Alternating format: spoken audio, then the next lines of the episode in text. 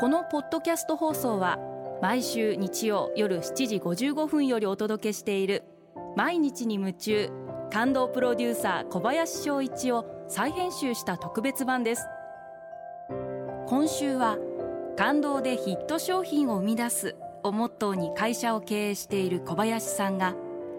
あなたの仕事のお悩みや相談にお答えします。アルビオンの小林翔一です。今回はこちらのメッセージをご紹介させていただきます。ジンジャーさん女性の方ですね。ありがとうございます。私は5年勤めた会社を退社しました。本当は続けるべきなのでしょうがこのまま頑張って一生続けるとなると自分の幸せとかけ離れてしまい思い切って辞めることにしました。次こそは長く続けられる職に就きたいと希望しているのですが一生ものの自分に合った仕事を見つけるためにはどうしたらいいでしょうかというご質問をいただきました。あの仕事を辞めるっていうのは大変な決断だと思うんでいろんな悩みや葛藤があったと思います。私は今でも本当に化粧品という仕事が自分に合っているのか自分に一番ふさわしい仕事だったのかということは正直言ってまだ分かりませんし自信もありません。大学時代も自分には何が転職だろう一切分かりませんでしたしものすごく就職試験の時も苦しみましたしどういう会社を受けていいか全く分かりませんでした。で偶然化粧品という業界に入って自分は毎日口紅もつけませんし全然分からない中で前向いてとにかく行ってみよう。そう思って10年やって20年やって25年やって。やっと少しだけこの業界が分かってきたかな。自分で続けることによって結果その仕事が自分に合った仕事になっていくということもあるんじゃないかな。小さい頃に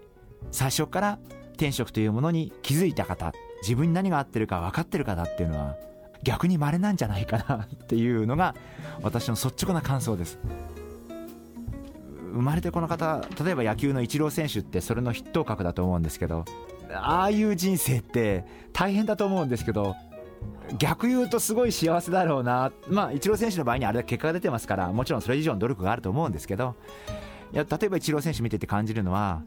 その小さい頃からこれしかないと思って信じてやり抜いてああやって結果が出たっていう人生っていうのは本当に稀なんじゃないかな。大多数の方は自分に何が合ってるんだろう。自分には何が一番ふさわしいんだろうっていうのを最後まで悩み続ける。そういう人生をほとんどの方が歩んでるんじゃないかなというふうに思いますし。ですから神社さんもぜひ次に自分に合うと思う仕事を一生懸命考えていただいてそしてその仕事に就いた時にはぜひ前を向いてひたむきにがむしゃらに5年10年まずはやってみてそして考えてみていただければいいんじゃないかな、えー、そんな風に思っています。ぜひ頑張っていただければなというふうに思っています。毎日に夢中感動プロデューサー小林翔一ではあなたからの仕事のお悩みを受け付けています。番組ホームページにあるメッセージフォームから送ってください。お送りいただいた方の中から抽選でアルビオン化粧品のロングセラー化粧水。薬用スキンコンディショナー。エッセンシャルとソープをセットでプレゼントいたします。カリスマ社長に直接相談できるチャンスです。たくさんのメッセージをお待ちしています。